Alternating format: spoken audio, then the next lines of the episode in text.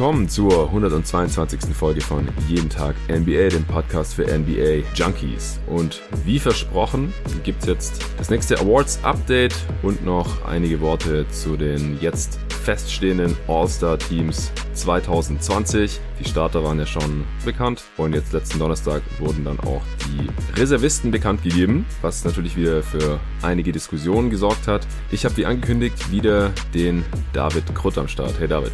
Hallo. Und bist du fit hier am Sonntagmorgen?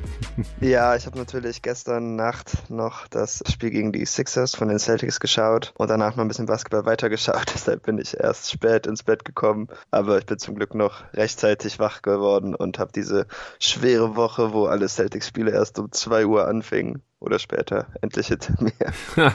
du Armer. Ja, äh, das nenne ich Commitment. Erstmal vielen Dank dafür. Aber für zwei Uhr Spiele bekommst du von einem Fan von einem Western Conference Team natürlich kein Mitleid. nee, das äh, war mir schon klar.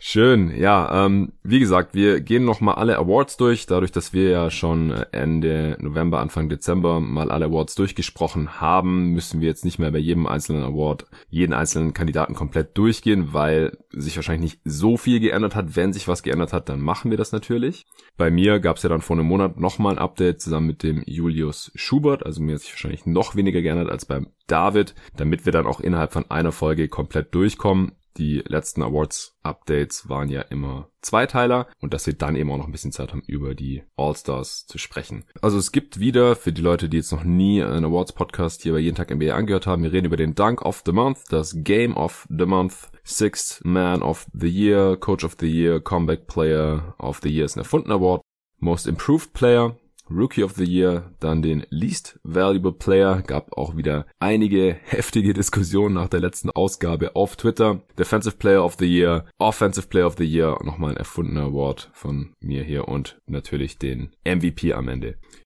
David, hau mal deinen ersten Kandidaten für Dunk of the Month raus. Da mir das Spiel von gestern noch äh, frisch in Erinnerung ist, würde ich mal einfach damit anfangen. Mhm. Und das wäre dann der Dunk von Jason Tatum über Al Horford.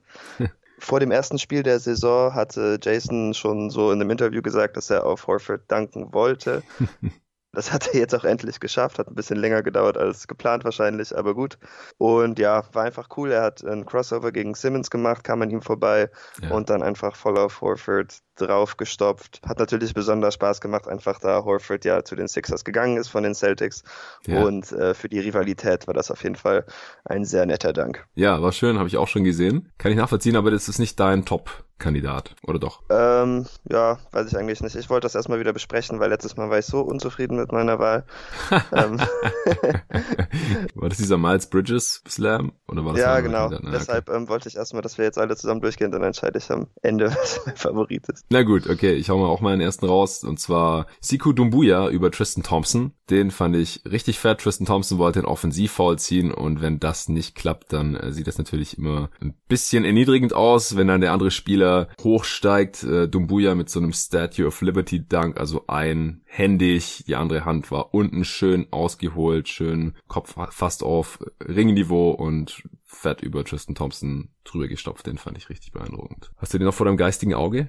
Ja, den habe ich gesehen. Ähm, finde ich auch eine sehr gute Wahl. Ich glaube, ich finde letztendlich Dunks doch cooler, wenn der andere keinen Charge nimmt, aber mm. ist einfach so brutal, wie der weggeflogen ist. Ja, wie viele Kandidaten hast du noch? Ich habe dann noch Markel Fultz gegen die Warriors. Ich weiß nicht, ob du den gesehen hast. Oh, bestimmt, aber ich, ich, ich gucke nochmal nebenher. Du kannst ja so lange mal erklären, ja. wieso. Ähm, also Vucevic setzt ihm einen Screen und dank dem Screen zieht Fultz dann an Alec Burks vorbei, glaube ich. Und dann stopft er einfach total auf Omari Spellman und legt sich dabei auch selber hin. Mm. Und ähm, ja, der Move sah einfach schön aus. Dadurch, dass er fällt, sieht das Ganze dann auch noch ein bisschen cooler aus. Und Maurice Berman hatte einfach keine Chance, um da irgendwas zu machen. Ja, ich habe ihn gerade an. Pick and Roll mit Wooch oder Pick and Pop. Oh ja, ja, ja. Der war wohl sicherlich dann auch End One, so wie Spellman ihn ja noch weggenockt hat. Ja, schönes Ding auf jeden Fall. Ich hätte noch DeMar DeRozan im Angebot gegen sein ehemaliges Team, die Raptors, also auch so ein Revenge-Dunk-Ding. Mhm. Und zwar ist der da, ich glaube, an Stanley Johnson vorbeigezogen, ganz oben an der Birne und dann äh, über rechts gezogen und dann kam von links noch Chris Boucher reingeflogen, der jetzt kein schlechter Shotblocker ist. der dann DeRozan auch weggenockt hat, aber DeRozan hat ihn noch voll über Chris Boucher reingeslammt. Der war auch richtig nice. Ja, das war auch tatsächlich mein letzter Kandidat. Ach was, okay. Ähm, würde ich auch so unterschreiben. Ja, ich glaube, er hat ja noch einen Technical dafür gekriegt, auch wenn er sich jetzt gar nicht so groß aufgeführt hatte. War aber einfach coole Situation. Ah, das weiß ich gar nicht mehr. Also ich habe das Spiel auch live gesehen gehabt und daher den Dank auch, mhm. aber an das Tag kann ich mich gerade nicht mehr erinnern. Und ähm, die Diskussion hatten wir ja schon mal. Hat ihn angestarrt oder was gesagt? Ja, ich, ich glaube sowas. Also ich weiß es jetzt auch nicht mehr genau. Ähm, aber ich fand, dass es ein bisschen wenig war für einen Technical auf jeden Fall. Ja, ist ja meistens so.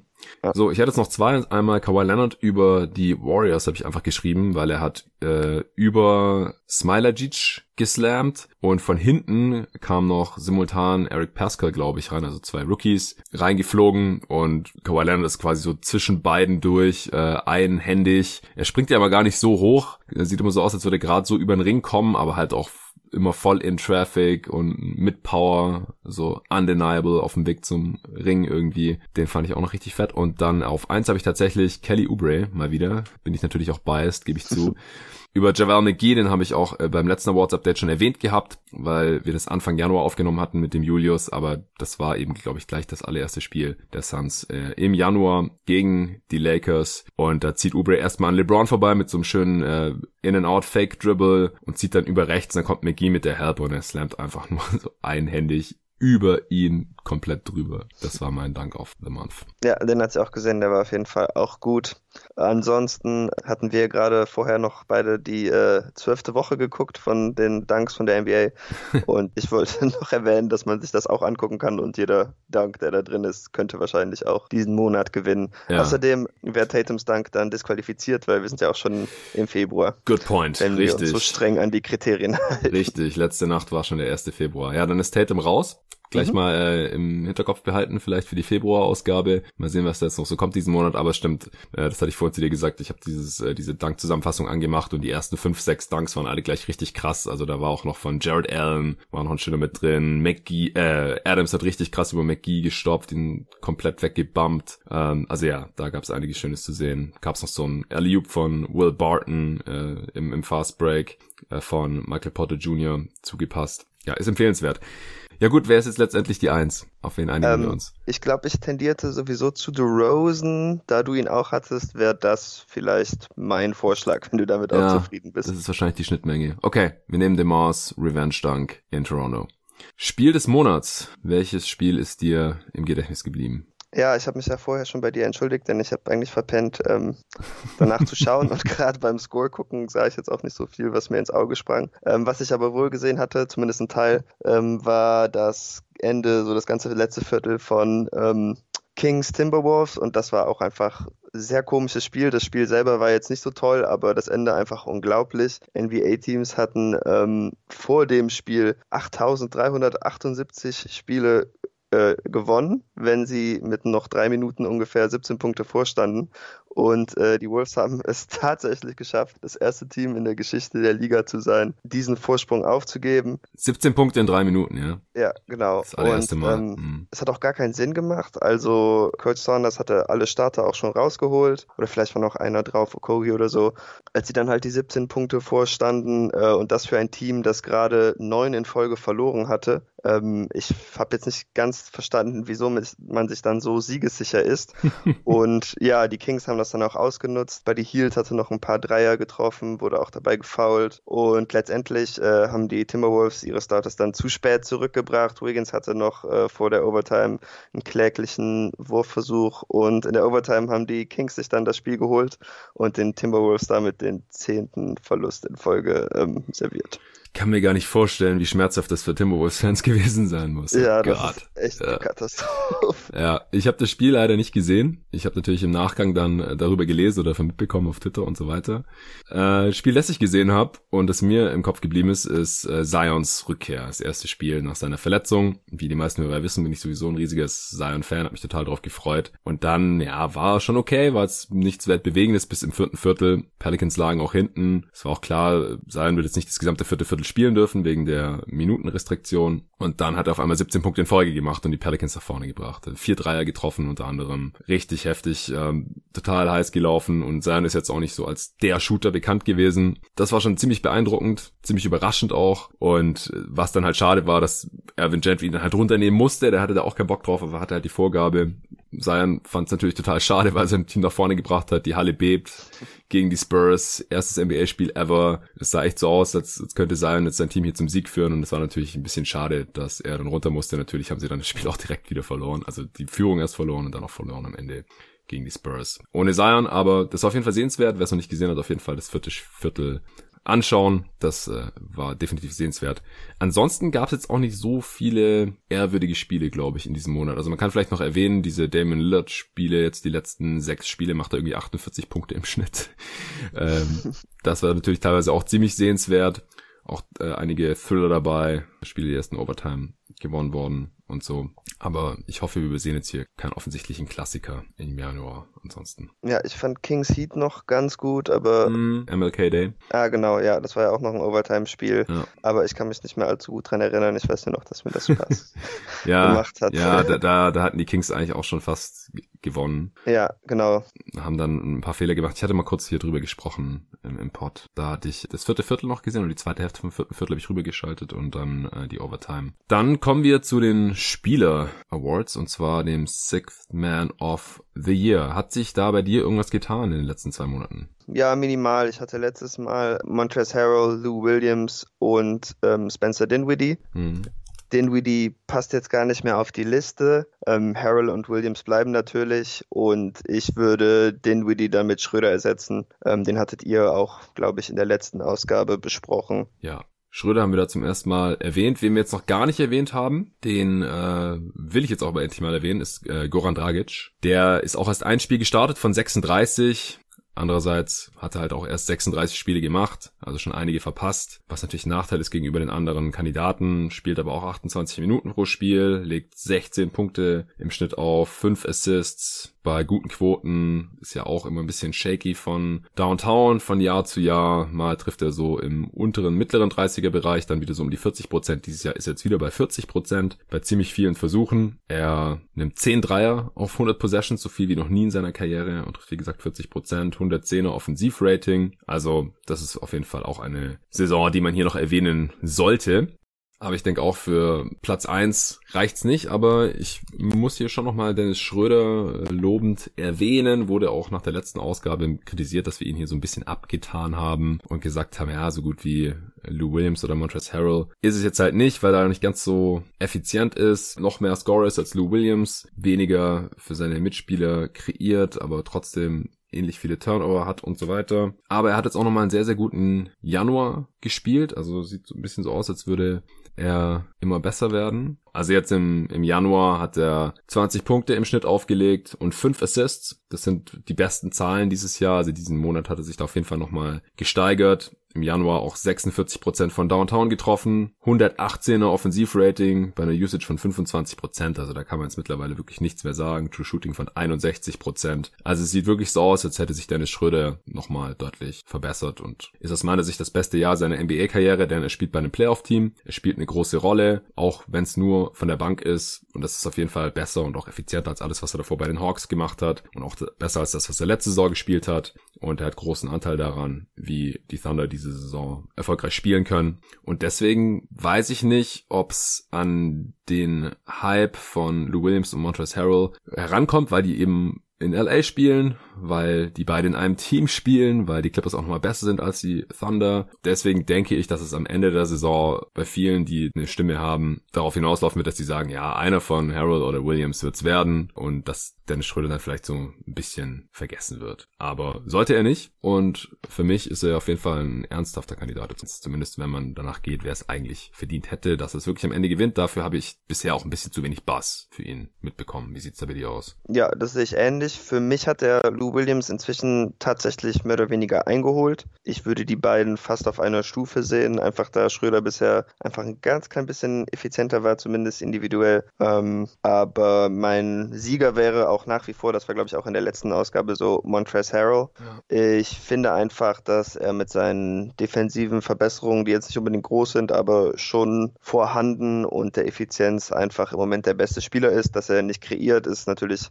ein bisschen ungünstig, aber das erwartet man natürlich auch nicht von der Big-Position.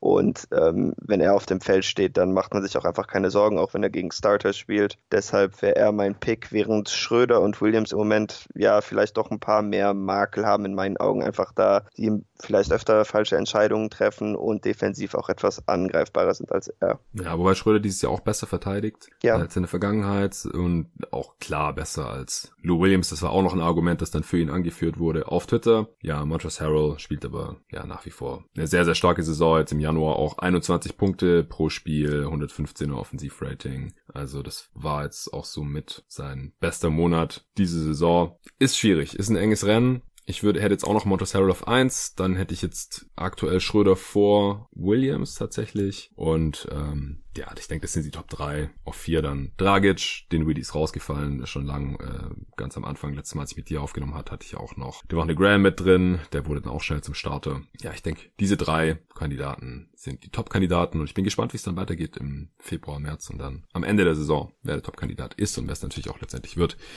Coach of the Year. Ich muss sagen, der hat sich bei mir eigentlich jetzt gar nichts geändert. Ich habe immer noch Nick Nurse auf 1, Carlisle auf 2, Spolstra auf 3, Stevens auf 4, McMillan auf 5. Wie sieht's bei dir aus?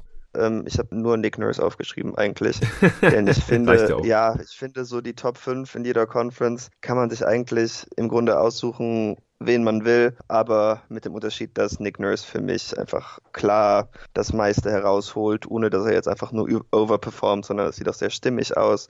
Die Raptors haben jetzt wieder zehn in Folge gewonnen. Sie hatten es geschafft, durch diese Verletzungsphase im Dezember relativ unbeschadet durchzukommen. Sind jetzt wieder Zweiter im Osten, ähm, glaube ich. Habe ich jetzt gerade nicht geguckt, aber ich glaube, es hat sich nicht geändert. Mhm. Und ähm, ja, dann ist es für mich auch einfach im Moment kein Rennen und dann weiß ich auch nicht, wieso ich jetzt zweite und dritte Plätze raussuchen soll, die eigentlich einen sehr vergleichbaren Case haben. Ja, also die Raptors sind Zweiter gerade im Osten, haben zwei Siege mehr als deine Celtics und auch als die Miami Heat. Jetzt ist Norman Powell wieder verletzt, ist out indefinitely, also man weiß noch nicht, wann der wieder zurückkommt. Aber wir haben ja bisher schon gesehen, dass äh, Nick Nurse mit sowas umgehen kann und das wird jetzt sicherlich auch wieder zeigen. Also ich sehe gerade auch nicht wirklich eine Alternative zu ihm.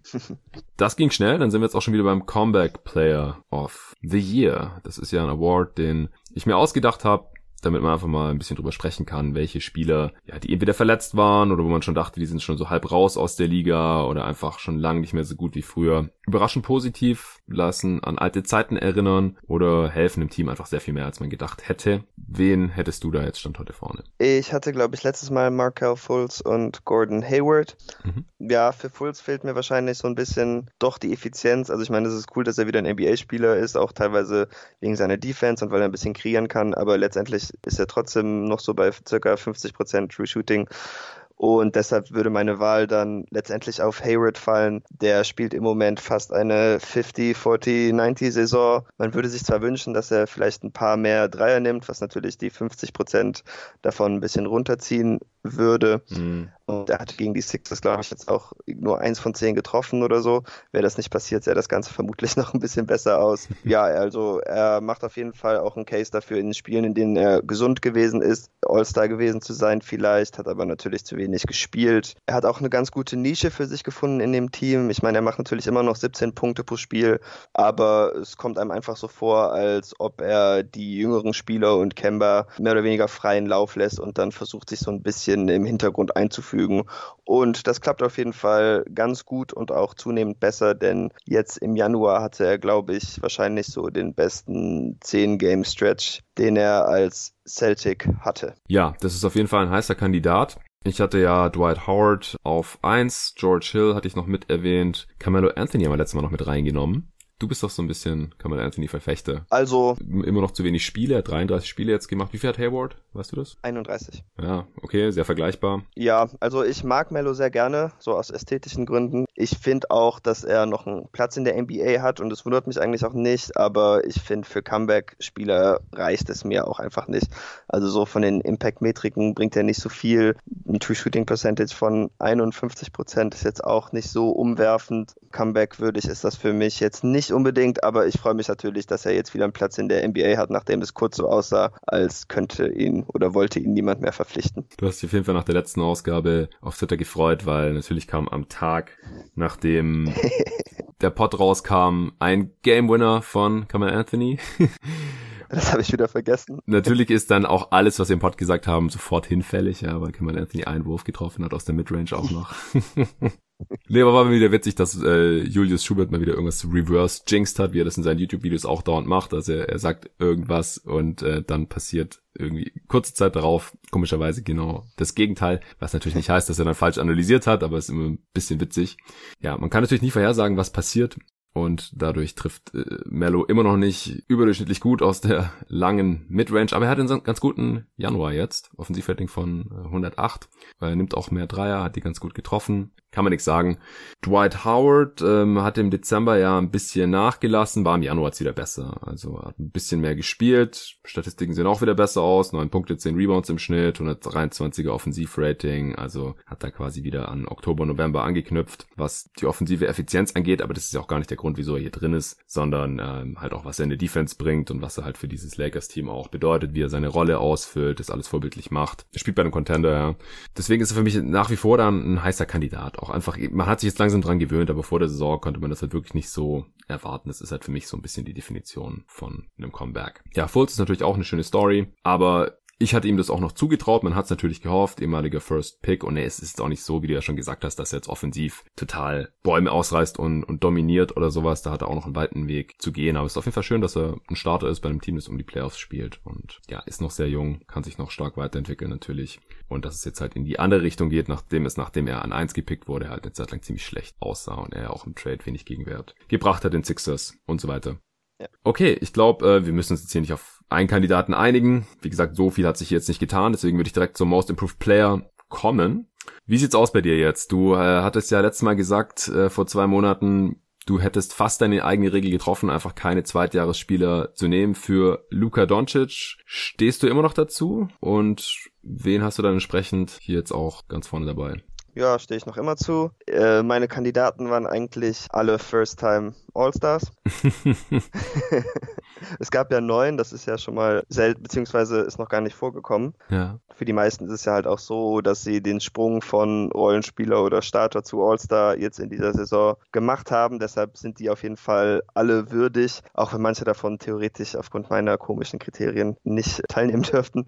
Aber mein Pick wäre dann aus der Gruppe letztendlich vermutlich doch Brandon Ingram, auch weil er mich einfach total überrascht. Ich hätte damit nicht gerechnet, dass er so viele seiner Dreier trifft. Hm. Ich dachte auch am Anfang, dass es vielleicht ein bisschen einfach so eine Situation wäre, wo es ein heißer Start war, auch wenn er natürlich ähm, auch wenn es ermutigend war, dass er so viele genommen hat. Aber er ist auch überhaupt nicht abgefallen. Also er trifft immer noch 40 Prozent seiner Dreier bei sechs Versuchen pro Spiel. Ja. Und da sind auch ein paar richtig schwere Versuche bei. Ja, defensiv finde ich es immer noch ein bisschen mager, aber ähm, ich finde das auch immer bei Irvin Gentry Teams ein bisschen schwer einzuschätzen, denn ich habe nicht den Eindruck, dass er unbedingt das Beste für seine Spieler macht, um das äh, meiste aus ihnen defensiv rauszuholen. Ja. Und wer waren die anderen Kandidaten nochmal? Ja, das wären also einfach alle, die nominiert wurden oder die jetzt äh, All-Star geworden sind und es noch nicht waren.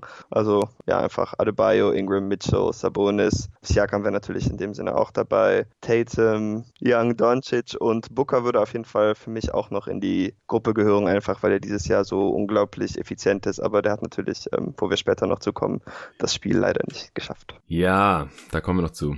Ja, Ingram finde ich nach wie vor eine nachvollziehbare Wahl, wenn man tatsächlich niemanden nehmen möchte, der im zweiten Jahr ist. Ingram jetzt auch im, im Januar wirklich quasi dieselben Stats aufgelegt wie auch schon zuvor. Paar mehr Assists, bisschen weniger Rebounds, ähnlich effizient, ähnliche Usage. Seine Rolle ändert sich ja neben Zion ein bisschen, muss man es weiter mal im Auge behalten. Im besagten ersten Spiel mit Zion zurück sah er nicht so gut aus, hat am Anfang auch nichts getroffen, wurde dann ein bisschen besser, wenn ich es richtig im Kopf habe.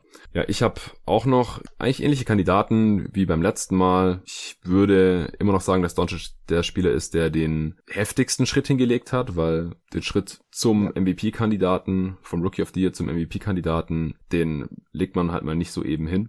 Siakam hätte ich auch immer noch mit drin, der war eben eine Zeit lang verletzt und knüpft jetzt wieder an seine Leistungen, die er davor gezeigt hat, an. Aber hier kann man natürlich anführen nach wie vor, dass er den Award bereits gewonnen hat. Vonnie Grams auch im zweiten Jahr. Da habe ich so das Gefühl, dass der den meisten Most Improved Player Award Buzz bekommt oder kreiert, weil er halt einfach diesen Sprung hingelegt hat von, ja, Second Round Pick, relativ alter Rookie, trotzdem schlecht. Mal sehen, ob er sich in der Liga halten kann zu einem soliden Starter. Aber wie gesagt, seine Defizite, die zeigen sich ja auch. Das hatten wir auch in der letzten Ausgabe ein bisschen besprochen, weil der äh, Julius Schubert da auch ein, ein, Video drüber gemacht hat auf seinem Kanal auf YouTube. Just a Kid from Germany ist am selben Tag wie der Pod, glaube ich, dann auch rausgekommen. Da äh, kann man sich das ein bisschen genauer anschauen. Also seine Quoten haben, wie befürchtet, ein bisschen regressiert, legt halt aber immer noch seine 18 Punkte und 8 Rebounds im Schnitt auf, 109er Offensivrating für äh, Lead Ballhändler ist auch durchaus ordentlich noch, nach wie vor 38 Prozent von Downtown. 37 Prozent aus dem Feld. Insgesamt hatten wir auch schon gesagt, äh, innerhalb der Dreilinie hat er halt ein bisschen Probleme abzuschließen. Aber ja, die Entwicklung bleibt auf jeden Fall beeindruckend. Jalen Brown, was ist äh, mit dem los? Den hattest du ja letztes Mal auch angeführt. Ich habe ihn, hab den Case dann noch weitergemacht, weil er im Dezember noch mal stärker war als im November. Hat jetzt nicht ins All-Star-Team geschafft. Hast du ihn deswegen jetzt nicht, nicht mehr mit drin? Ja, also ich meine, ich hatte ja jetzt dadurch schon quasi neun Kandidaten. Das war für mich ein guter Cut. Er hat es aber auf jeden Fall auch verdient. Äh, gestern gegen Philly hat er auch nochmal richtig aufgedreht. Das war cool zu sehen, denn gegen die Sixers hat er zumindest in dieser Saison, beziehungsweise seitdem sie nicht mehr Bellinelli oder Ilyasova oder Reddick oder so als Angriffsflächen haben, einfach noch nicht gut gespielt, auch schon zweimal weniger als zehn Punkte gemacht. Mhm. Und allgemein finde ich, dass er mit seinem Handle viel mehr erreichen kann. Er ist ein bisschen mehr entschlossen, wenn er zum Korb zieht. Er finisht besser und sein Wurf sieht natürlich auch einfach ziemlich gut aus. Er nimmt ganz viele seiner Würfe in Transition und als Spot-Up, was der Effizienz natürlich auch hilft. Aber ich denke, dass er im Moment einer der besten Play-Finisher der Liga geworden ist, wahrscheinlich, zumindest von der ja, Wing-Position. Und mhm. das ist ein guter Schritt von einem Spieler, der vorher noch nie so effizient war und ähm, ja. bei dem das halt immer ein Problem war, dass er auch nicht immer die richtigen Entscheidungen getroffen hat. Ja, genau. Ich hatte es ja letztes Mal auch schon gesagt, dass seine Quoten aus dem Feld, von der Dreierlinie, von der Freiwurflinie sich alle massiv verbessert haben und deswegen ist natürlich insgesamt auch sehr viel effizienter geworden. Deswegen kommt es mit dem einen der besten Play-Finisher der Liga wahrscheinlich auch ganz gut hin. Kommen wir zum nächsten Award. Rookie of the Year. Ich denke, das können wir ganz kurz halten. Ja Morant und sonst hat niemand mehr Chance. Selbst wenn Zion jetzt so weiterspielt, wie er es bisher angedeutet hat, wird er einfach zu wenig Spiele gemacht haben. Den Fall hatten wir ja vor ein paar Jahren, als Embiid eindeutig der beste Rookie war, aber einfach sehr viel weniger gespielt hat als Merken Brocken, der als Second Rounder eine solide Rookie-Saison gespielt hat, natürlich auch überraschend gut, natürlich nicht annähernd so gut wie die von dem Beat, aber einfach sehr viel mehr Spiele gemacht. Und so ist das ist jetzt hier nicht der Fall. Also Morant hat jetzt im Januar auch extrem gut weitergespielt, noch mehr Hype kreiert, die Grizzlies haben gewonnen, sind jetzt gerade auf Playoff-Kurs, stehen noch auf Platz 8, 24 Siege, 25 Niederlagen. Also er hat hier seinen Rookie of the Year Case, wenn überhaupt, noch weiter gefestigt. Hast du da noch irgendeinen Kommentar zu? Nee, ich habe auch Ja auf 1. Ansonsten hat sich Zion bei mir, auch wenn es eigentlich viel zu wenig Spiele ist, aber ich konnte es nicht lassen, trotzdem in die Top 3 geprügelt. Ja. aber ähm, ja, das Rennen ist wahrscheinlich wirklich gelaufen, wenn Ja sich jetzt nicht auch noch irgendwie verletzt. Ja, ich denke auch, dass Zion Votes bekommen wird. Ja, Kendrick Nunn, nehme ich mal an, wird hier deine Top 3 abrunden. Honorable Mentions könnte man weiterhin Brandon Clark und Eric Pascal nennen. Aber es ist, es wird Ja Morant werden. Also, ja. Da. Noch kurz zu Zion. Ich hatte gestern auf Twitter eine ganz coole Statistik gesehen. Mhm. 81% seiner Würfe gehen entweder in den Korb oder er reboundet sie selber. 81? 81,3, ja. Oh Gott. Okay krasser Spieler. Leider hat er jetzt halt schon die halbe Saison verpasst. Wir werden sicherlich hier bei jeden Tag NBA noch sehr oft über Zion Williamson sprechen können. Rookie of the Year, damit, äh, wie gesagt, relativ klar, kommen wir direkt zum LVP, auch ein erfundener Award. Ich habe sogar abstimmen lassen auf Twitter, ob man eventuell diesen Award umbenennt weil allein schon, äh, ich glaube, durch die Umfrage, es gibt von mir auf Twitter unter dem Account at jeden Tag NBA nach jedem Awards Update Podcast immer eine Umfrage zu jedem Award. Und dann stelle ich da halt immer die Kandidaten, auf die wir uns hier im Pod so geeinigt haben oder die wir am weitesten vorne sehen würden, zur Wahl. Und dann wird abgestimmt und da stören sich halt schon so viele immer an den Spielen, die da überhaupt nur zur Wahl gestellt werden. Oft haben die den Podcast dann noch gar nicht gehört. Ist ja auch okay.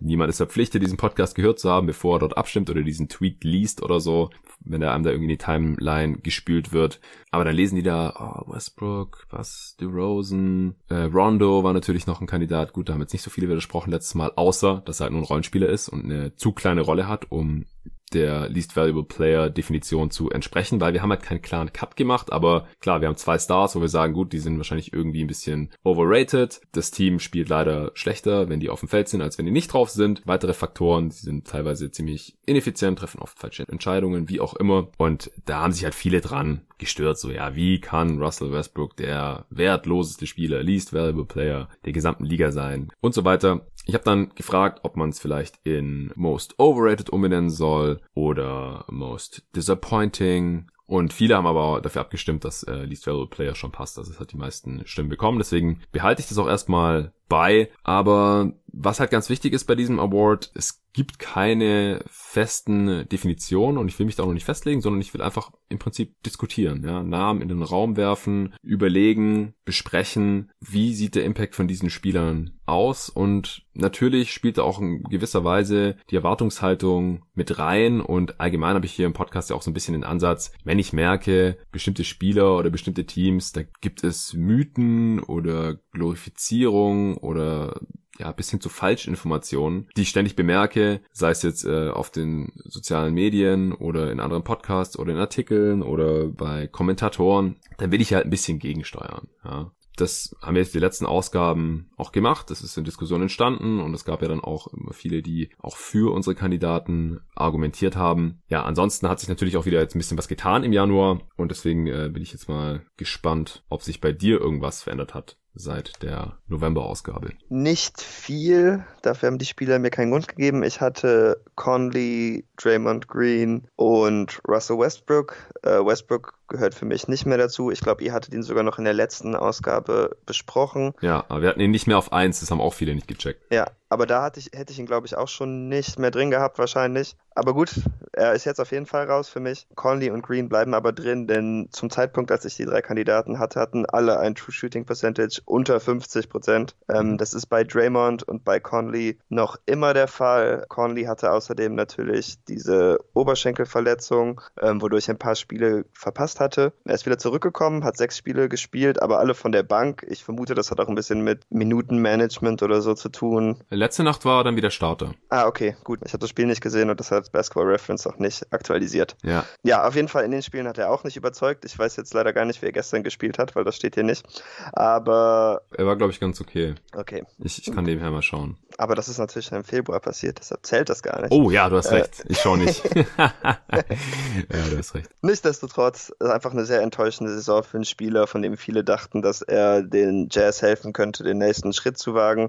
Und ähm, sie spielen natürlich sehr gut, aber wir hatten ja schon im letzten Podcast, beziehungsweise du hattest erwähnt, dass von dieser Siegesserie ähm, irgendwie nur drei Teams über 500 waren, glaube ich. Hm. Und man würde sich einfach hoffen, dass er dem Team mehr helfen kann. Und es macht für mich auch nach wie vor einfach wenig Sinn, wie er so schnell, so stark ähm, abgefallen ist von der Effizienz her.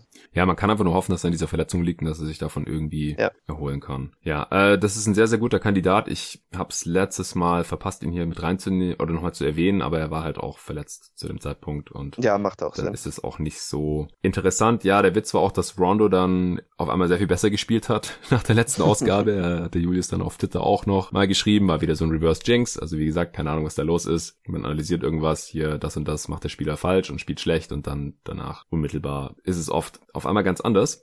Ja, Westbrook, wie gesagt, letztes Mal noch in der Diskussion gewesen, nicht mehr auf eins. Er hatte jetzt einen ziemlich starken Januar individuell gesehen, war wieder, das heißt wieder, war endlich mal wieder ziemlich effizient in elf Spielen 33 Punkte Schnitt aufgelegt, 8 Rebounds, 8 Assists, 114er Offensivrating, 57% True Shooting, 77% von der Freiwurflinie. Wir erinnern uns, im Dezember war er bei 90%, also das hat sich jetzt wieder bisschen normalisiert, hat tatsächlich im Januar genau gleich viele Freiwürfe wie im Dezember gezogen, sehe ich gerade, 81, aber einmal hat er eben 73 davon getroffen, aber nur 62. Also die Quote ist jetzt wieder okay, scheint sich gefangen zu haben. Dreier trifft er immer noch nicht, im Januar 25 Prozent. Das Problem war ein bisschen, Westbrook hat individuell besser gespielt, die Rockets aber viel schlechter dann als Team. Mhm. Das äh, will ich auf jeden Fall erwähnt haben. Was aber wahrscheinlich in erster Linie daran lag, dass Harden halt schlechter gespielt hat. Da sieht man halt auch, wer wirklich wichtiger ist anscheinend für den Rockets Erfolg. Es bringt dem Team offenbar nicht so viel, wenn Westbrook gut spielt und Harden schlecht, als umgekehrt. Aber ja, ich denke auch, ähm, für Least Valuable Player ist äh, Westbrook mittlerweile individuell zu gut. Das sah halt im November vor allem noch ganz anders aus. Ja, DeRozan hatte tatsächlich auch einen sehr, sehr starken Januar, auch schon einen ziemlich guten Dezember gehabt, aber er hatte im Januar ein Offensivrating von 130 in 15 Spielen. Ich hatte es im Pod, äh, im, im Power Ranking Update auch erwähnt. Er hatte diese Streak von, wie waren das? Ich glaube elf Spiele oder sowas, wo er über 20 Punkte gemacht hat und jedes Mal über 50 Prozent aus dem Feld getroffen hat. Jetzt im Januar komplett 27 Punkte pro Spiel, 7 Rebounds, 6 Assists, 66% True Shooting Percentage. Also sehr, sehr heftig. Und auch wichtig, die Spurs haben immerhin ihre Gegner mal ausgescored, wenn er auf dem Feld stand. Hey, das äh, war davor in der Saison auch noch nicht der Fall. Also, zeigt auf jeden Fall in die richtige Richtung bei DeMar Rosen. Und wie gesagt, wenn er, wenn es mit ihm nicht so funktioniert, dann erwähne ich das hier im Pod oder hack auf ihm rum, wenn man es vielleicht negativ ausdrücken möchte. Und wenn es gut läuft, muss ich das dann natürlich auch anerkennen. Deswegen hätte ich ihn jetzt hier auch nicht mehr mit drin. Erstmal. Ja, dann äh, bleiben die Kandidaten von dir. Also Draymond hatte ich letztes Mal schon gesagt, würde ich jetzt auch nicht mehr äh, drin haben, weil klar, ich hatte jetzt auch nicht so viel mehr von ihm erwartet ohne Clay und Curry. Die Defense der Warriors hatte sich dann auch mal verbessert, vor allem mit ihm auf dem Feld. Conley ist auf jeden Fall ein Kandidat, den man da noch nennen sollte. Rondo sollte man auf jeden Fall noch mit drin behalten. Die Rolle ist halt nach wie vor relativ klein, ja. 20,1 Minuten pro Spiel, 7 Punkte und 5 Assists im Schnitt. Jetzt im Januar das schlechteste Offensivrating diese Saison, 99. Das schlechteste True Shooting Percentage diese Saison, 44%. 22% von Downtown. Das sind 5 von 23. 39% aus dem Feld. Also das war wahrscheinlich ein bisschen fluky da, die ersten paar Spiele, direkt nach dem letzten Awards Update. Von daher, ich verstehe es, wenn man sagt, ja, Rollenspieler mit 20 Minuten pro Spiel passt nicht so ganz in die Definition. Wenn wir auf der anderen Seite über Westbrook, DeRozan und selbst Mike Conley sprechen, der zwar von der Bank auch nicht sehr viel mehr gespielt hat, aber ist halt letztendlich doch äh, als Starter verpflichtet worden und wird dann sicherlich auch bald wieder so eingesetzt oder wird schon wieder so eingesetzt, aber sicherlich dann auch wieder konstant. Konstant auch mit mehr Minuten. Von daher, wenn man Rondo mit drin haben möchte, ist es wahrscheinlich er. Wenn nicht, dann müsste man Richtung Conley gehen und ich hätte jetzt auch gerne mal noch zwei andere Kandidaten reingeschmissen aus einem relativ offensichtlichen Grund, wenn man es auch so definieren möchte, und zwar der Andre Ayton und John Collins. Weil beide Teams mit ihnen so viel besser spielen, dass es einfach ein Riesenschaden war, dass die beide irgendwas Unerlaubtes genommen haben oder gemacht haben, dabei erwischt wurden, Dopingsperre, 25 Spiele und somit halt die Saisons ihrer jeweiligen Teams torpediert haben. Dann wären die Hawks jetzt halt irgendwie im Playoff-Rennen im Osten und die Suns wären auf einem Playoff-Spot jetzt gerade und man könnte vielleicht sogar davon ausgehen, dass die Suns mit mehr Aiton mehr als die Hälfte ihrer Spiele gewonnen hätten oder die Hälfte ihrer Spiele gewonnen hätten. Wie auch immer. Klar, sie hatten am Anfang diesen Stretch mit einem sehr, sehr heißen Aaron Baines, aber der hatte sich dann verletzt und ist dann recht schnell abgekühlt und dann die Phase ohne Baines und ohne Aiton, die hat die Suns einfach total gekillt und wenn sie die Playoffs verpassen, dann kann man das im Nachhinein wahrscheinlich auf diese Phase schieben. So kann man Least Valuable halt auch definieren, ja, weil die Spieler haben sich nicht verletzt, wo sie nichts für können oder so, sondern sie haben halt ihrem Team aktiv geschadet durch ihre, durch ihr Handeln. Ja, finde ich auch gute Wahlen und macht auch Sinn. Okay, dann haben wir jetzt noch drei Awards, bevor wir dann noch zu den All-Stars kommen. Ich würde es, wie gesagt, äh, gerne so kurz wie möglich halten. Da hat sich bei mir jetzt auch so gut wie nichts geändert. Defensive Player of the Year. Hat sich da bei dir irgendwas getan? Nö, ja, doch ein bisschen. Ich hatte Embiid letztes Mal, glaube ich, an fünf, weil er auch ein paar Spiele verpasst hatte und die Sixers zu dem Zeitpunkt ja defensiv auf jeden Fall underperformed haben. Inzwischen hätte ich ihn vermutlich an zweiter Stelle, würde Janis einen Platz nach hinten schieben auf die dritte Stelle, aber ich habe Gobert nach wie vor an eins. Das hatte ich auch schon im letzten Podcast hier erwähnt, dass ich einfach unglaublich finde, wie er mit diesen Mitspielern eine so gute Defense stellt. Ich glaube, sie sind im Moment nicht Top 5, aber Top 6 oder 7 und das finde ich auch schon beeindruckend genug, denn das stemmt er größtenteils alleine. Ja, also Gobert an 1 und dann? Dann habe ich Embiid, dann Janis und Davis sind für mich im Moment relativ auf gleicher Ebene. Äh, würde mir jetzt schwerfallen, mich da entscheiden zu müssen. Ja, ich sehe es sehr ähnlich. Ich habe es letztes Mal mit Julius ja auch besprochen, weil Janis und Davis halt den Luxus haben, den Gobert und Embiid nicht haben, noch neben einem äh, zweiten Rim Protector jeweils zu spielen. Deswegen ja. ist die defensive Rolle halt ein bisschen eine andere. Klar, sie sind dafür auch ein bisschen versatiler, müssen öfter oder können auch öfter auf dem, auf dem Flügel raus, können ein bisschen mehr roamen, was sie beide auch sehr, sehr gut machen, aber sind halt oft nicht der letzte Anker, es sei denn, es wird sehr small gespielt, was die Bucks eigentlich nie machen und die Lakers auch nur so, weiß nicht, weniger als 10 Minuten pro Spiel, glaube ich. Ja, ich habe auch Gobert an 1 aus den gleichen Gründen. Dann habe ich Embiid tatsächlich an die vierte Stelle geschoben. Erstens, weil er jetzt einige Spiele verpasst hat und mhm. zweitens, die Sixers haben auch ohne ihn jetzt mal zur Abwechslung sehr gut verteidigt und das spielt halt bei sowas auch immer ein bisschen mit rein, ist ein Faktor von vielen jetzt. Ich habe auf zwei Davis und auf drei Janis. Die Reihenfolge ist äh, die gleiche wie letztes Mal. Dann können wir von mir aus auch direkt zum Offensive Player of the Year kommen. Das ist jetzt schon bisschen spannender, weil Doncic jetzt im, im Januar zwar nicht mehr verletzt war, aber jetzt sich wieder verletzt hat und für mindestens sechs Spiele draußen ist, habe ich vorhin gelesen. Harden hat dafür gerade einen Shooting Slump. Sind es bei dir immer noch diese beiden Kandidaten und wie siehst du das jetzt gerade Stand heute? Es sind noch immer die beiden. Ich hätte Harden noch immer vorne einfach weil er über die ganze Saison hinweg so eine unglaubliche Usage und trotzdem Effizienz hat, trotz des Slumps. Aber ich habe noch einen dritten Kandidaten jetzt dazu mhm. und das wäre Damian Lillard. Ähm, er hatte, wie du schon angesprochen hast, die letzten sechs Spiele 48,8 Punkte gemacht. Ah ja, ja, ja, guter Punkt. Zu meinem Frust habe ich davon kein einziges gesehen, das muss ich irgendwann noch nachholen. Mhm. Aber für die Saison hat er jetzt 29 Punkte pro Spiel, 7,8 Assists pro Spiel, das ist auch ein Career High im Assist Percentage, ein Career High im True Shooting Percentage mit 62,4 Prozent, ein 125er O-Rating auf Basketball Reference und ja, damit ist er einfach einer der effizientesten Spieler der Liga. Ich hätte ihn vermutlich auch noch für MVP in Erwägung gezogen, aber dafür ist mir sein Team doch zu schlecht, auch wenn das natürlich nicht an ihm liegt, aber das finde ich für MVP doch irgendwo wichtig. Ja. Gut, aber zu guter Letzt bleibt es dennoch Harden, denn der ist nur ein bisschen weniger effizient, seine Usage ist aber 7 Prozent höher und damit finde ich ihn doch noch ein Stück beeindruckender. Sieben Prozent höher, ja, ist aber nur heftig. Ja, Lillard ist auf jeden Fall ein guter Kandidat, hat bei mir jetzt aber auch keine Chance, auf Platz eins an den anderen beiden vorbeizukommen. Da fehlt einfach auch für mich noch so ein bisschen der Effekt aufs Team, weil die Mavs haben die ja. beste Offense der Liga, die Rockets die drittbeste und die Blazers sind auf Platz 10.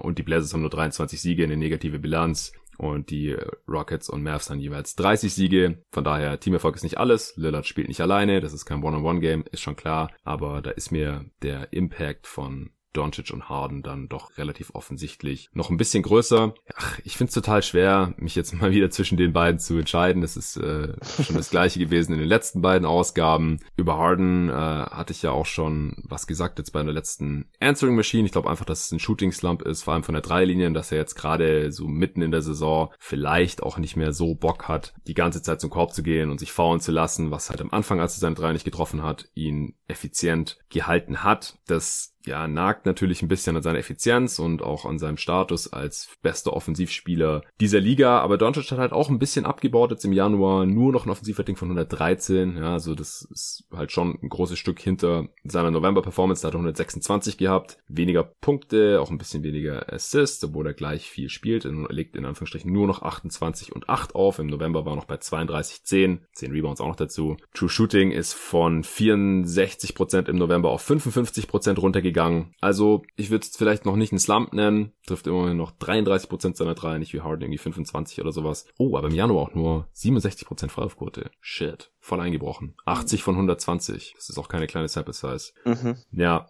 also Doncic, wenn er jetzt irgendwie hier im Januar weiter gespielt hätte wie ein junger Gott und Harden hat hier seinen Slump, dann hätte ich ihn vielleicht vor ihn geschoben oder ziemlich sicher, aber ich lasse jetzt auch mal noch vorerst Harden auf eins, weil ich auch denke, dass er da wieder rauskommen wird aus seinem Slump. Und Harden war auch jetzt ein bisschen angeschlagen. Wie gesagt, Doncic ist jetzt erstmal raus, ist natürlich beides schade, aber ja, es ist für mich jetzt gerade nicht genug, um, um hier die Platzierung auszutauschen. MVP. Ja, es ist Janis. Fertig. Richtig. die Konkurrenten waren ja Harden und Doncic. Wir haben gerade erklärt, dass die beide bisschen eingebrochen sind. Die Teams sind auch nicht annähernd so stark. Das ist beim MVP halt einfach immer ein großes Kriterium. Dann ist LeBron irgendwie noch ein Kandidat. Aber es ist es ist einfach Janis fertig. Die Bucks holen vielleicht 70 Siege. Er ist vielleicht der beste Regular Season Spieler aktuell. Playoffs muss es da noch beweisen. Er ist unglaublich. Die Bucks sind unglaublich der Back-to-Back-MVP-Case ist jetzt hier nicht mehr schwer zu machen. Nee, er hat tatsächlich auch die höchste Usage-Rate von unseren Kandidaten, was mich überrascht hatte. Was höher als Harden? Ja, er hat jetzt, er liegt bei 37,8 und die anderen beiden liegen in den unteren 37ern. Ah, okay, wow. Und ähm, Janis hat jetzt tatsächlich 30 Punkte pro Spiel in 30,7 Minuten. Das heißt, im Grunde macht er pro Minute einen Punkt. Ähm, dagegen kann man eigentlich nicht argumentieren, denke ich. Und zudem ist er halt bei uns beiden in der Top 5 in Defense und da haben die anderen Spieler alle nichts zu suchen. Deshalb ähm, ist er es für mich ziemlich eindeutig. Ja, das ist auch nochmal ein guter Punkt. Richtig. Alles klar, dann waren das die Awards. Wie gesagt, ich hoffe, es ist okay, dass wir jetzt hier nicht mehr über jeden Award ewig lang diskutiert haben und wir das einfach nur abgedatet haben. Mal sehen, ob sich im Februar dann da mehr tut oder ob man es ähnlich halten kann bis zum Ende der Saison. Dann kommen wir zum zweiten Teil dieses Podcasts und zwar wir sprechen kurz über die All-Stars. Wie gesagt, wir müssen jetzt hier nicht mehr lang und breit erklären, wen wir als All-Star sehen, sondern ich würde sagen, wir äh, beschränken uns darauf, wo wir es ein bisschen anders sehen oder wo wir die Spieler anders platziert hätten oder sie vielleicht auch gar nicht als All-Star sehen würden und wen wir vielleicht stattdessen als All-Star sehen würden und Warum? Ich nehme mal an, dass die meisten die All-Star-Nominierung mittlerweile mitbekommen haben. Wie gesagt, die Starter sind schon seit ein paar Wochen bekannt. Das sind im Westen Harden und Doncic, im Backcourt Leonard, LeBron, James und Davis im Frontcourt. Im Osten sind die Starter Kemba Walker und Trey Young. Im Frontcourt sind es Janis, Pascal Siakam und Joel Embiid. Sprechen wir vielleicht kurz über die Starter. Siehst du da irgendwas anderes. Klar, die Starter werden gewählt. Das ist eine Mischung von Votes aus den Fans, den Spielern und den Medien, während die Bankspieler von den Coaches gewählt werden. Aber wenn du jetzt entscheiden könntest, wer starten sollte, würdest du da irgendwas anders sehen? Ich war eigentlich sehr zufrieden mit den Wahlen. Ich bin mir nur bei Trey Young nicht ganz sicher, ob ich ihn schon als Starter sehen würde. Mhm. Einfach, weil ich das Umfeld bei so schlechten Teams immer komisch finde. Denn die Spiele fühlen sich einfach alle so ein bisschen wie All-Star-Games an. Mhm. Wenn ein Team so schlecht defensiv ist, dann artet das irgendwie gefühlt oft aus. Aber gegen die Statistiken kann man nicht unbedingt argumentieren. Das heißt, ich finde das jetzt auch nicht wirklich schlimm. Und dann hatte ich so zum Zeitpunkt, als die Starters gewählt wurden, fand ich, dass Jimmy Butler eigentlich einen besseren Case hatte als Pascal Siakam. Siakam kam da auch gerade von der Verletzung zurück und hatte dann ein paar eher schwierige Spiele, in denen er nicht so gut war. Aber ich denke, wenn man sich die äh, Statistiken von heute anschaut, dann sieht das auch wieder ganz okay aus, dass äh, Siakam den Starting-Spot über Jimmy gekriegt hat und dann habe ich da auch gar keine Probleme mehr mit. Ja, ich hätte den Starting-Spot halt äh, von, von Trey Young an Jimmy Butler gegeben. Ja, ja, das war halt nicht möglich, weil er nur als Forward gilt. Aber ähm, ansonsten wäre das auf jeden Fall die richtige Wahl. Ich finde es auch komisch, dass er nur als Forward und nicht als Guard gilt. Ja, Dieses er, Jahr er startet doch als Guard die ganze Zeit. Ja, wahrscheinlich, weil er halt neben Nun und Hero viel spielt und dann wird er dann auf die Forward-Position geschoben, nominell. Ja. Ist ja, ist auf jeden Fall dumm. Schafft einfach diese scheiß Positionen ab. es macht keinen Sinn.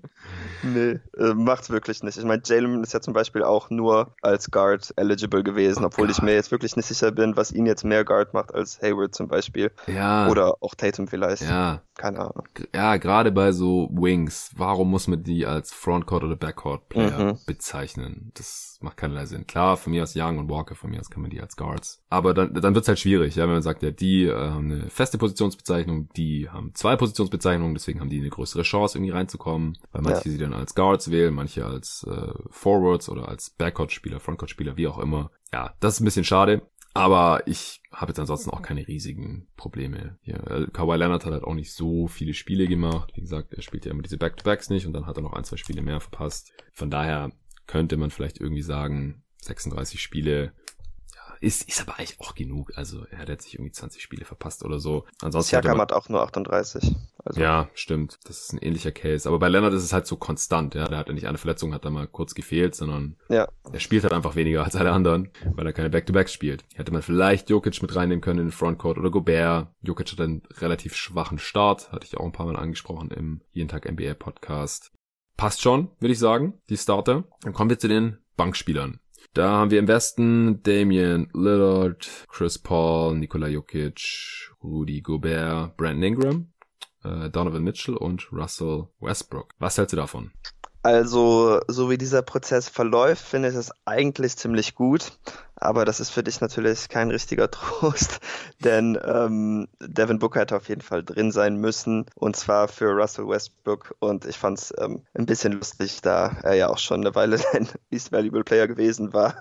Und dann klaut er jetzt äh, Devin Booker den All-Star-Platz. Ansonsten ähm, finde ich die Wahl ja. ziemlich gut. Booker hätte es, denke ich, auch über Paul verdient. Vermutlich auch über Ingram, aber Ingram war halt der Frontcourt-Pick like ähm, deshalb ja. wäre das nicht möglich gewesen. Ja. Aber Paul spielt für mich auch gut genug, dass ich finde, er hat einen All-Star-Platz verdient. Bei Westbrook kann ich es einfach in dieser Saison nicht nachvollziehen und ich finde auch ein bisschen enttäuschend, dass die Coaches sich dafür entschieden haben. Ich denke nur bei ihm ist es so, einfach da er die ganze Zeit so aggressiv spielt. Ich meine, man muss sich hier ihm ja gegenüberstellen, sonst wird er halt einfach Punkte machen. Hm. Auch wenn man ihn halt relativ leicht dazu verleiten kann, schlechte Entscheidungen zu treffen. Aber ich vermute, dass das einfach eine große Rolle zählt, äh, spielt, denn sonst kann ich mir nicht erklären, weshalb er hier noch drin sein sollte, außer dass es natürlich schon oft war. Ja, genau. Es ist halt so, dass äh, wenn solange Abo All-Stars jetzt nicht komplett einbrechen oder einfach nur verletzt sind, dann tendieren die Coaches halt dazu, weiter ja. die reinzuwählen. Die Gameplan ja auch weiterhin gegen Westbrook, äh, gar keine Frage. Mhm. Ich finde Chris Paul eigentlich schon verdient, weil, also für mir ist halt auch schon der Teamerfolg relativ wichtig weil ansonsten tendiert es halt oft Richtung Empty Stats oder wie du halt vorhin schon gesagt hast, gegen die Hawks ist es halt oft dann eher so ein Shootout, wo die meisten Teams halt drauf spekulieren, okay, den gewinnen wir eh, die Hawks machen vielleicht 115 Punkte, aber wir machen halt 130 oder die Hawks sind relativ schnell 20 Punkte hinten und dann ballert Trey Young halt und wenn er trifft, dann hat er am Ende geile Stats und die Hawks äh, können irgendwie dranbleiben und wenn nicht, dann gibt's halt einen fetten Blowout und ähm, ja, Trey Young trifft halt oft ziemlich gut dann und ja, Chris Paul spielt einfach eine extrem starke Saison. Die Thunder sind eine sehr, sehr positive Überraschung. Ich finde es schon okay, wenn es dann auch mit dem All-Star dann irgendwie belohnt wird. Damon Lillard ja. haben wir vorhin schon besprochen. Top 3 Offensive Player dieser Liga. Äh, aktuell auf jeden Fall. Fehlt halt auch so ein bisschen der Teamerfolg. Und gerade das finde ich halt relativ vergleichbar mit Devin Booker eigentlich. Jokic und, und Gobert sind, sind auch klar. Die müssen da rein. Ich hatte es ja vorhin schon bei den Startern als Kandidaten erwähnt. Ingram. Ich sehe Booker individuell besser als Ingram. Aber Ingram ist halt ein Frontcourt-Spieler. Kann man nichts machen. Wir haben ja auch eine Frage dazu bekommen, äh, die hiermit so teilweise beantwortet wird. Und zwar war das auf Twitter Booker Average 27 Punkte pro Spiel. Phoenix ist dieses Jahr nicht Trash und er hat die bessere True Shooting Percentage als alle All-Stars bis auf Gobert. Historischer Boah. Snap? Fragezeichen. Er sollte doch wohl statt Russ und Paul sowie auch Ingram drin sein. Was ist mit Beal und Levine? Sabonis steht über denen? Fragezeichen. Nee, Sabonis echt über denen. Ja, Osten kommen wir gleich noch dazu. Also mir tut's natürlich weh für Booker als Suns-Fan, als Booker-Fan auch und sehr leid auch für ihn, weil er hängt sich wirklich rein und er spielt wirklich richtig gut diese Saison und es reicht halt auch wirklich öfter für den Sieg als in der Vergangenheit, da, die letzten Jahre, konnte ich das tatsächlich nachvollziehen, dass er nie All-Star geworden ist, weil es halt so ein bisschen diese Trey Young-Geschichte war. Umso bitterer ist es halt, dass Trey Young jetzt im Osten Starter ist, während Booker noch nie All-Star war. Mhm. Weil das war schon ziemlich vergleichbar. Booker hat auch krasse Stats aufgelegt bei einem Team, das halt um irgendwie 20 Siege geholt hat und oft 10, 20 Punkte hinten lag und Booker hat halt irgendwie versucht, sein Team da irgendwie dran zu halten und es hat oft geklappt, am Ende trotzdem nicht gereicht und deswegen war er nie All-Star. Konnte ich mit leben. Young wird jetzt Starter, Booker immer noch kein All-Star. Das, ist halt was, was für mich dann nicht zusammenpasst. Der Osten ist krass. Ich finde Booker individuell auch ein bisschen besser als Mitchell nach wie vor. Also offensiv gar keine Frage aus meiner Sicht. Booker ist ein besserer Creator, besserer Finisher, obwohl Mitchell viel athletischer ist. Ist Booker trotzdem der viel bessere Finisher. Ähm, Shooting ist irgendwie vergleichbar. Äh, defensiv ist Mitchell natürlich besser, hat auch sehr viel bessere Anlagen, aber ich habe es auch schon oft gesagt, ich sehe zu selten von Mitchell dann wirklich auch sehr, sehr gute Defense. Er spielt solide, aber das macht Booker diese Saison auch sehr viel öfter als in der Vergangenheit. Er hat ja auch nicht die schlechtesten Anlagen und jetzt endlich mal auch ein Coach und ein Team um ihn herum, wo er erst anscheinend auch einsieht, sich mehr reinzuhängen in der Defense. Und ja, Booker spielt eine extrem starke offensive Saison. Einfach der User, ich habe mir jetzt leider sein Handle nicht mit rausgeschrieben, tut mir echt leid, der hat's ja schon äh, geschrieben, Devin Booker hat das höchste True Shooting aller All-Stars, kann sehr, sehr gut hinkommen, denn er hat eine True Shooting Percentage von 63,4%. Gobert hat mehr, das kann auch sehr gut sein, weil Gobert halt nur um den Ring herum abschließt und jetzt keine Freiwurfquote hat, die so schlecht ist, dass das den True Shooting Wert so weit runterzieht. Und bei Booker ist es halt so, dass er auf 100 Possessions, 9 Freiwürfe zieht, davon 92% trifft aktuell, 7 3 auf 100 Possessions nimmt und 36% trifft, 51% insgesamt aus dem Feld trifft und dann hat man halt so eine ja, Steph Curry-like True Shooting Percentage, Offensivrating ist 116, davor äh, über die Karriere insgesamt ist es 107, also ultra effizient, legt weiterhin seinen Mitspielern sehr gut auf, weil er wird halt dann auch sehr oft gedoubled und hat dann eine solide Vision und Passing Skills. Und jetzt seit der Andre Ayton zurück ist, da hat er ja auch, ich weiß nicht, sechs Spiele in Folge oder so, über 30 Punkte im Schnitt gemacht. Und da ist er dann eigentlich gar nicht mehr zu stoppen, wenn er so einen Pick-and-Roll-Partner hat, der dann auch solide Screens stellt und so eine Gravity hat. Das hat ihm davor halt schon auch noch gefehlt. Ich denke, dass Phoenix halt einfach ein, ein zu wenig Siege geholt hat zwischen Mitte November und Ende Dezember und währenddessen hatten halt dann die, die Jazz jetzt kurz bevor die Coaches abgestimmt haben, ihren Run. Das hat Mitchell sicherlich dann geboostet. Wie gesagt, bei Paul ist es auch so diese Abo All-Star Geschichte, war ja auch jahrelang MVP-Kandidat und pusht jetzt halt diese Thunder auch hier offensichtlich in die Playoffs und damit hat halt auch nicht jeder gerechnet. Ja, und bei Westbrook haben wir ja auch schon gesagt, er muss, es muss gegen ihn gegameplant werden, er muss die Hilfe kommen, wenn der in Transition ist oder auf dem Weg in die Zone ist und hat jetzt halt auch zum richtigen Moment Moment nochmal ein Stück aufgedreht, sodass es letztendlich schon irgendwie erklärbar ist, aber es ist für Booker natürlich extrem schade und das ist für mich auch der größte von ja, allen hier. Auf jeden Fall. Siehst du im Westen noch irgendwelche Snubs ansonsten? Wie gesagt, ansonsten bin ich eigentlich zufrieden. Das wären auch so ähm, genauso meine Teams gewesen, mit dem Unterschied äh, Booker statt Westbrook halt. Ja, ja Towns wurde, habe ich noch gesehen, dass einer oder andere gefragt hat, ja, wieso ist, ist, Towns nicht drin, spielt so eine krasse Offensivsaison, nur zwei Spiele weniger, glaube ich, als im Beat gemacht. Äh, aber er hat halt so viele Spiele verpasst und im Osten gibt's halt zu viele andere Kandidaten. Ingram wäre jetzt hier wahrscheinlich der Kandidat halt im Frontcourt, den man dafür rausgeschmissen hätte, aber die Wolves sind halt auch ultra schlecht, ja, auch mit Towns jetzt äh, weiterhin, leider. Und ich denke, wenn man dann halt so viele Spiele verpasst hat, dann hat man halt keine Chance, in der Western Conference All-Star zu werden. DeRozan habe ich noch als Snap gesehen, klar, der hat jetzt ultra aufgedreht, aber wie gesagt, ähm, Anfang der Saison lief halt auch extrem schlecht bei den Spurs und auch wenn DeRozan auf dem Feld stand, wie gesagt, das ist nicht seine alleinige Schuld, aber er konnte das halt auch nicht verhindern und hat dann äh, jetzt wahrscheinlich auch zu spät irgendwie aufgedreht und ich weiß nicht, ob er jetzt als Backcourt oder Frontcourt Player gelistet wurde, aber die Konkurrenz ist hier halt auch riesig. Osten, ja, Towns außerdem, ja. ja.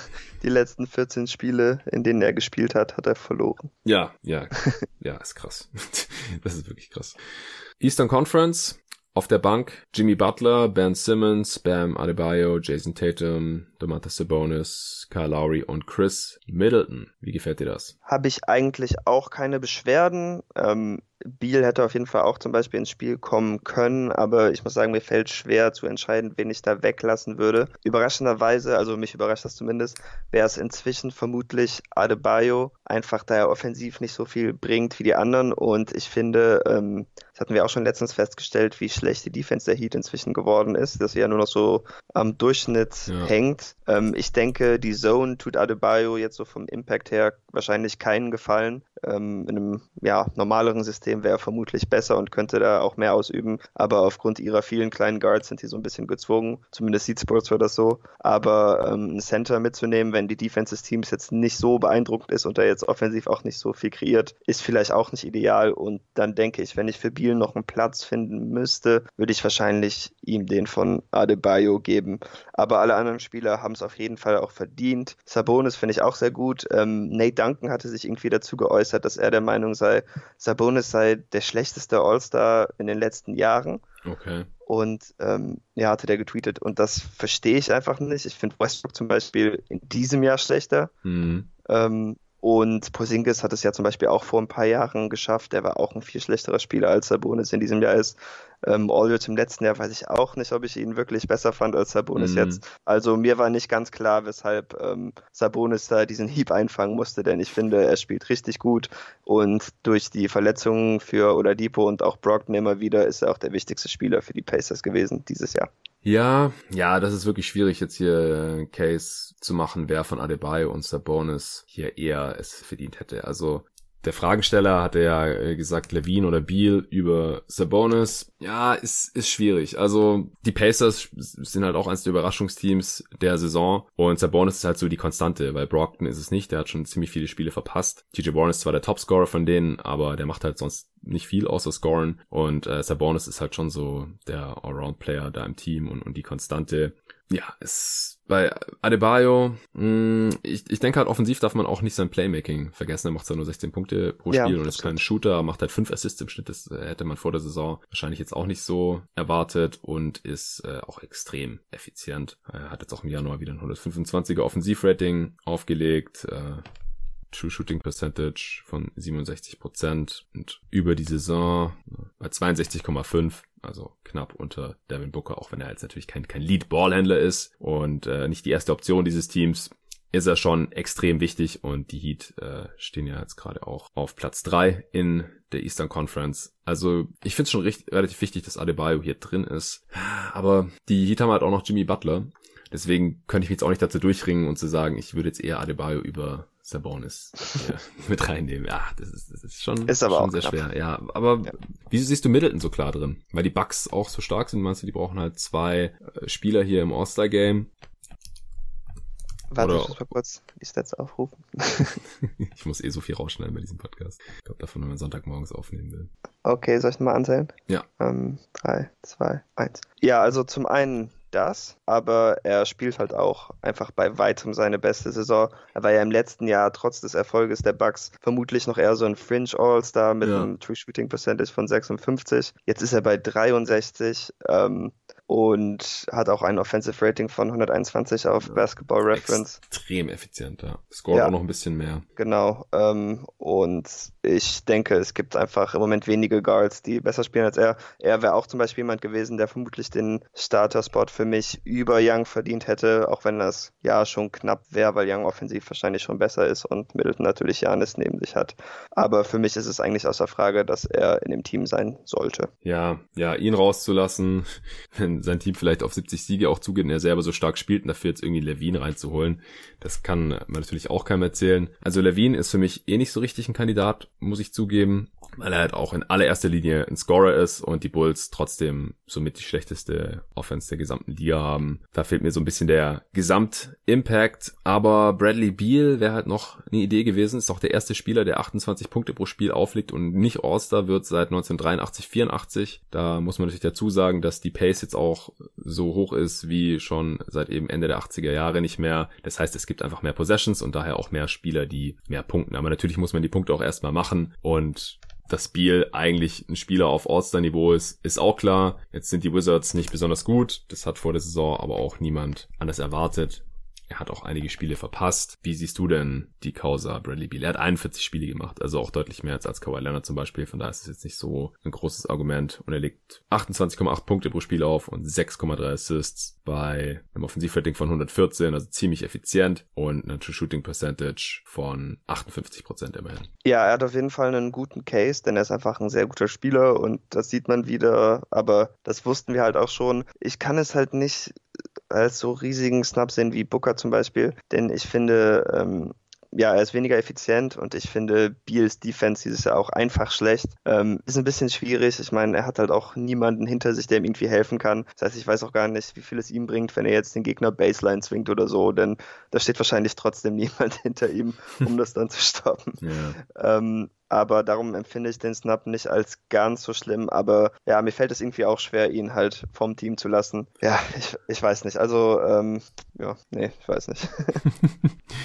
Ist, ist Kyle Lowry denn ein Lock für dich? Ähm, da könnte man Biel auf jeden Fall auch noch übersehen, aber Lowry macht einfach immer so viele verschiedene Sachen im Spiel. Defense ist für ihn halt auch noch wichtig. Er ist auch ein Faktor, dass die Raptors so eine gute Defense haben. Ja. Und ähm, er macht dieses Jahr auch wieder mehr, liegt aber auch ein bisschen an seiner Minutenzahl. Er spielt, glaube ich, auch wieder mehr Minuten, ähm, ja. dadurch, dass die Raptors natürlich ein bisschen dünner geworden sind und so viele Verletzungen hatten. Deshalb, ja, wahrscheinlich kein Lock für mich. Da könnte ich auch Beals Case sehen. Aber die Raptors und Lowry sind sind beide so gut, ja. dass ich mich da auch nicht drüber beschwere erschweren kann, dass er jetzt drin ist. Ja, Lowry macht 20 Punkte, 7 Assists im Schnitt, spielt aber auch richtig viel, 37 Minuten im Schnitt fast. Und das ist für die heutige Zeit schon enorm viel, auch für einen Spieler, der 33 Jahre alt ist. Also ich hoffe, der hält es dann auch durch noch mit den Playoffs. Ja. Ist, ja, man könnte. Ja. Ja, nee, ich wollte weitermachen. Ja, ich wollte nur noch sagen, er ist sehr effizient mal wieder mit einem 116er Offensivrating, wie seine gesamte Karriere schon. Und ja, die Raptors stehen halt auf Platz zwei im Osten, ne? Und die Wizards haben mit den Playoffs nichts zu tun. Ja, man könnte wahrscheinlich auch noch gegen Simmons und Tatum argumentieren. Ja, da wollte ich auch noch fragen. Ja, nee, also finde ich auf jeden Fall, denn bei Tatum, ähm, auch wenn er so wichtig ist und gerade defensiv richtig stark diese Saison und viel Würfe kreiert, er ist halt nicht so e-, effizient von den All-Stars, die jetzt gewählt wurden hat er, glaube ich, die niedrigste Effizienz. Und das sollte auf jeden Fall gegen ihn zählen. Und Offensivrating oder True Shooting? Oder beides? Äh, True Shooting jetzt. Mhm. Ähm, Offensivrating habe ich jetzt nicht mehr geschaut, aber beim True Shooting bin ich mir ziemlich sicher, weil er hängt jetzt bei 54,2, glaube ich. Und bei Simmons ist es einfach dadurch, dass er diese Late-Game-Probleme einfach mit sich bringt, kann man das immer irgendwo anzweifeln, denke ich, solange er das nicht irgendwie anheben kann oder im Rest des Spiels auf einem Niveau wie Janis oder in die Richtung spielen würde. Ja, ja, Tatum, ich meine, ich, ich verstehe es auf jeden Fall, dass er es reingeschafft hat. Ich habe ja auch gesagt, dass ich eher auf Kemba verzichten würde als auf Tatum, wenn ich mich entscheiden müsste. Hast du es gehört in den letzten Pod? Ja, das hat mich sehr froh gemacht. Meine Propaganda-Ansätze fangen an aufzublühen. Das ja. ist super. Kemba war ein Starter, was auch okay ist. Und ja, die Celtics äh, spielen eine sehr, sehr starke Saison.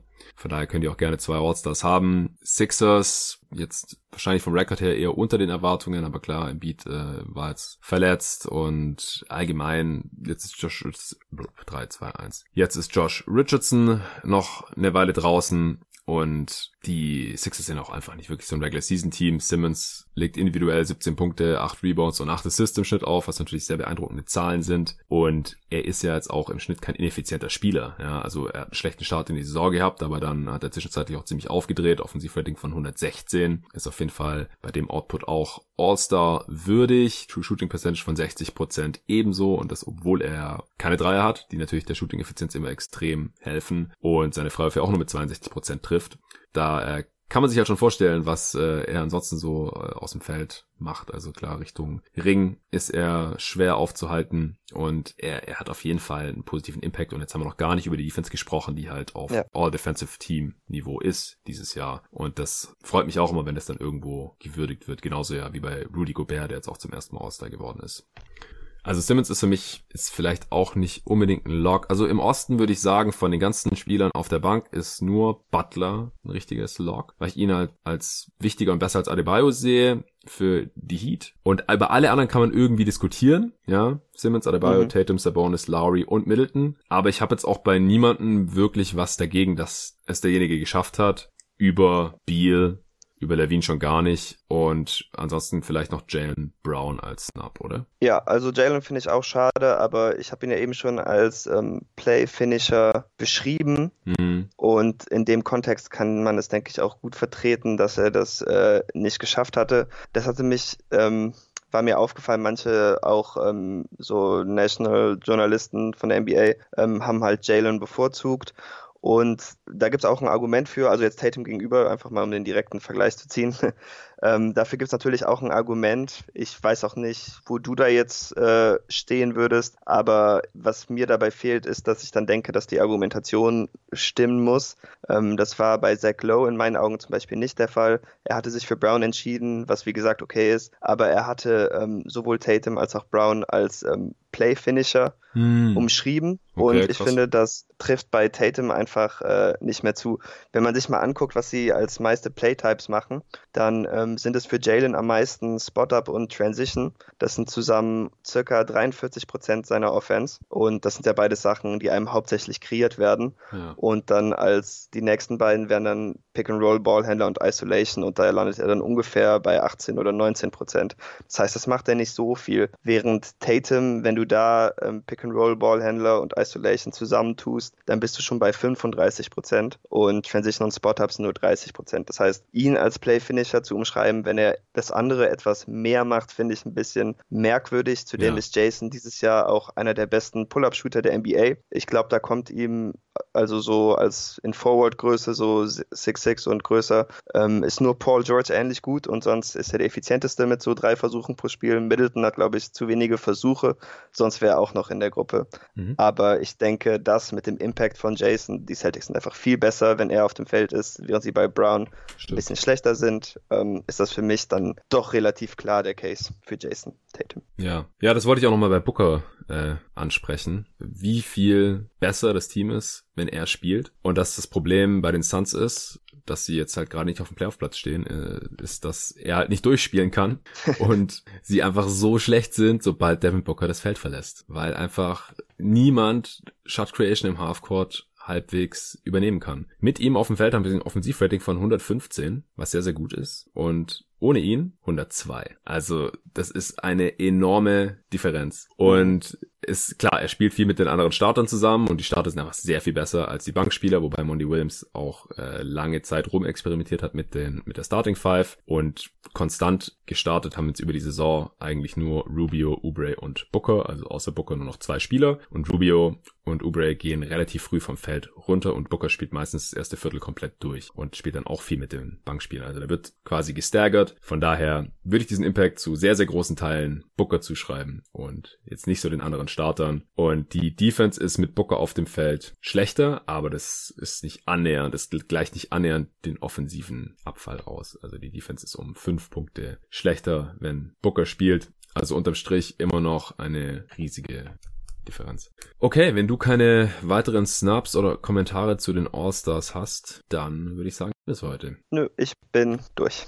Gut, dann äh, noch eine kleine Anmerkung zu den letzten beiden Folgen, weil da ist uns jeweils ein Fehler unterlaufen und äh, dazu stehen wir natürlich. Tut mir natürlich leid, wenn ich hier Sachen sage oder wenn hier ein paar Sachen gesagt werden, auch von äh, Gästen, die nicht hundertprozentig zutreffen. Ich versuche immer so viel wie möglich gegen zu checken in der Vorbereitung und auch während der Aufnahme, teilweise auch noch nach der Aufnahme. Ich höre die Pots ja in der Regel nochmal komplett durch, wenn ich dann abmische und schneide, wenn mir auffällt, okay, ja, ich Blödsinn erzählt oder ich habe die Ahnung, ich habe vielleicht was Falsches gesagt oder mich auch nur versprochen und ich check das dann nochmal, ich merke das dann, äh, lösche ich teilweise auch das im Nachhinein noch raus. Aber es kann natürlich vorkommen, ich bin auch nur ein Mensch und ähm, ja, zurzeit sehr viel um die Ohren und deswegen äh, ist mir mit dir zusammen ein Fehler unterlaufen. Wir haben gesagt, dass die Thunder die längste Playoff-Streak in der Liga gerade haben müssten, weil sie halt seit 2011 immer in den Playoffs waren. Nicht, nicht der Liga, die Spurs haben die ja aktuell. Aber falls die Spurs nicht in die Playoffs kommen und die Thunder in die Playoffs kommen, müssen sie da auf jeden Fall oben mit dabei sein. Und dann wurden wir von ein paar aufmerksamen Thunder-Fans auf Twitter darauf hingewiesen, dass dem nicht so ist, denn sie haben einmal die Playoffs verpasst, als äh, Durant verletzt war und auch noch Westbrook einige Spiele verpasst hat, richtig? Ja, die Saison ist für sie so geendet, dass im letzten Spiel der Saison, und da war Durant auf jeden Fall wieder da. Das war die Saison, als er diesen, diesen Fußbruch hatte. Genau, und ähm, Anthony Davis hatte ein Double Pump Dreier at the buzzer für die Playoffs. Mit dem ersten Pump Fake in der Luft hat er quasi Durant äh, ausgetrickst und dann in Westbrooks Gesicht den Dreier getroffen. Auf jeden Fall cooler Play. Ich weiß nicht, wie ich den vergessen konnte. Aber ja, um ein Spiel beziehungsweise um eine Sekunde haben sie dann halt tatsächlich in den letzten zehn Jahren die Playoffs dann auch schon mal verpasst. Ja, genau. Sie hatten 45 Siege und haben die Playoffs im Westen damals trotzdem nicht erreicht. Das äh, hatten wir beide nicht mehr auf dem Schirm in dem Moment. Das war 2014, 15, genau. Daraufhin wurde dann ja auch Scott Brooks als Coach entlassen und Billy Donovan geholt. Und seither waren wir wieder jedes Jahr in Playoffs. Seit 2009, 2010 übrigens. Okay. Okay, und dann habe ich in der letzten Folge noch Blödsinn erzählt. Und zwar habe ich gesagt, dass die Warriors in der nächsten Offseason wieder hardcapped sind, was natürlich Schwachsinn ist. Ich wollte sagen, sie sind sehr nah am Apron dran, denn sie haben für die nächste Saison, also ich weiß nicht, wie viele Leute es überhaupt gemerkt haben, Sven Scherer hat es natürlich mal wieder gemerkt, mein CBA-Homie, den ich ja hier drin hatte für die Trade Deadline Preview, der äh, passt da immer auf und äh, wenn er was anders sieht, dann diskutieren wir das und hier hat er mich einfach nur darauf hingewiesen, wie die Warriors sind hardcapped, das ist mir aber neu und natürlich sind sie noch nicht hardcapped, er hat vollkommen recht, ich hatte ja gesagt, die Warriors haben jetzt schon garantierte Gehälter von über 141 Millionen dieses Jahr lag der Apron bei 138 Millionen ungefähr. Und ähm, dadurch, dass sie D'Angelo Russell per Sign Trade geholt haben, durften sie da nicht mehr drüber kommen über den Apron. Der Apron ist halt so, kann zum Hard Cap werden, wenn man bestimmte Transaktionen tätigt. Und da gehören eben Sign Trades mit dazu. Jetzt wird die Luxury Tax Grenze, über der die Warriors natürlich auch sein werden, sowie der Apron um circa 6 Millionen ansteigen. Und zwar die Luxury Tax Grenze eben auf diese ungefähr 100 38 Millionen und die und der Apron wahrscheinlich dann auf ungefähr 144 Millionen. Und da die Warriors ja einen First Round Pick haben, und noch ein paar Spieler unter Vertrag nehmen müssen, kommen sie dann eben wieder an diesen Apron heran. Das heißt, sie können halt bestimmte Transaktionen nicht machen. Sie können wieder keinen Trade machen, keine Biannual Exception rausgeben und sie können nur eine kleinere Mid-Level Exception rausgeben, denn wenn sie eins von diesen Dingen machen, dann wären sie direkt wieder hardcapped. Also sie sind extrem unflexibel in der nächsten Offseason, das war meine Kernaussage, das stimmt auch, aber sie sind natürlich noch nicht safe hardcapped. Es kommt darauf an, was sie in der nächsten Offseason dann für Transaktionen machen. Das wollte ich richtig stellen. Ansonsten vielen Dank dir, David, dass du hier dir Sonntag am späten Vormittag die Zeit genommen hast, mit mir die Awards in die All-Stars zu besprechen. Hat dir immer Spaß gemacht. Das hat mir jetzt hiermit auch abgehakt und ich denke dann nächste Pod kommt zur Trade Deadline. Die werde ich natürlich verfolgen, für euch covern, die wichtigsten Sachen dann hier direkt in dem Pod besprechen, sobald die Deadline durch ist. Sofern nichts dazwischen kommt. Ich muss jetzt gleich mich ins Auto setzen und äh, nach Stuttgart fahren. Morgen äh, habe ich eine Beerdigung zu Hause von einem Familienmitglied. Das ist eine schwere Zeit jetzt auch. Es wird doch keine einfache Woche. Ich bleibe vermutlich die gesamte Woche dann noch unten. Und am Donnerstag ist die Trade Deadline und dann habe ich aber natürlich vor, das zu verfolgen und zu covern. Dann hören wir uns wieder hier bei jeden Tag NBA. Die NBA äh, ist nach wie vor die beste Möglichkeit für mich, mich abzulenken. Das werde ich auch weiterhin tun. Ich hoffe, der Podcast hilft auch dem einen oder anderen dann über schwere Zeiten hinweg, aber ich hoffe, den meisten ist es einfach nur ein schöner Zeitvertreib, dass sie sich nebenher was anhören können über die beste Basketballliga der Welt beim Sport, beim Autofahren, beim Bahnfahren, beim Abwaschen, beim Putzen oder einfach nur beim Chillen, beim Educate zocken, kriege ich auch immer wieder die Rückmeldung. Und ich hoffe, ihr bleibt dabei. Vielen Dank dafür und bis zum nächsten Mal.